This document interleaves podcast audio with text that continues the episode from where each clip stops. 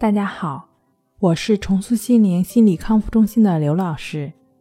今天要分享的作品是《我的强迫症应不应该告诉身边的人》。其实，针对绝大多数的回答是否定的。当然了，就如同面对所有的决定一样，有人反对，有人赞成。只要是有可能的时候，都最好隐藏好你的障碍。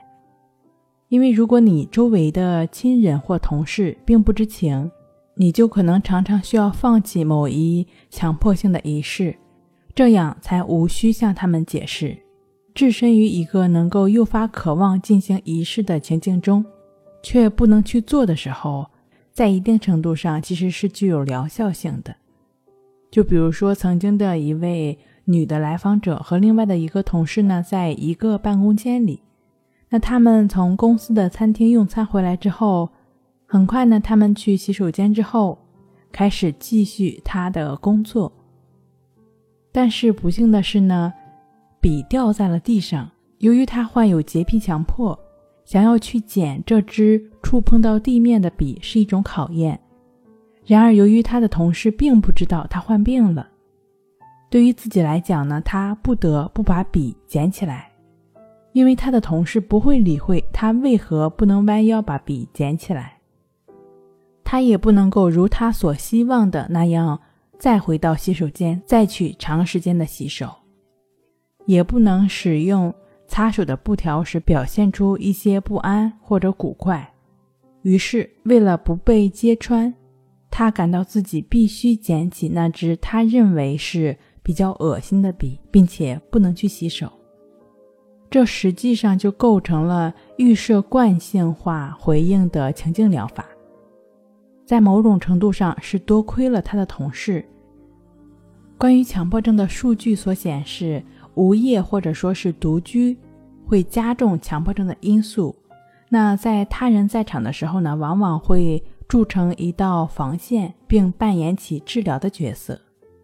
但是对于有可能啊，有一部分的患者是这样的。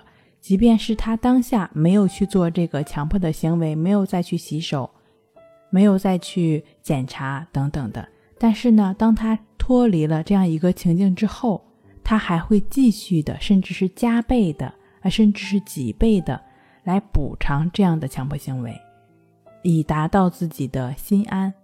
如果是这样的话呢，往往会给强迫症患者带来更大的痛苦。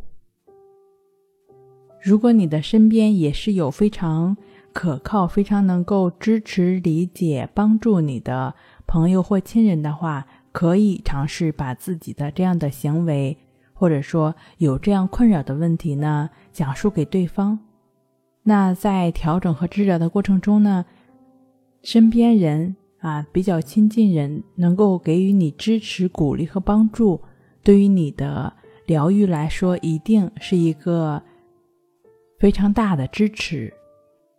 那如果说身边少有，或者是说几乎没有这样的朋友或者亲人，你也不用着急，因为没有过类似经历的朋友是没有办法理解强迫症这种主观痛苦严重的病症给我们带来的痛苦感的，他们很难理解，这个很正常。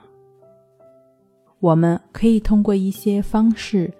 来自我疗愈，比如说可以看看森田正马的三本书，他比较详细的阐述了顺其自然、为所当为的一些原理。那也可以通过，就只是将森田疗法的顺其自然演变成实操性练习的抑制法，也就是融入在生活中亦是如此的练习。通过了解和学习抑制法，帮助我们。逐渐的做到顺其自然，做到为所当为。好了，今天就分享到这儿，那我们下期再见。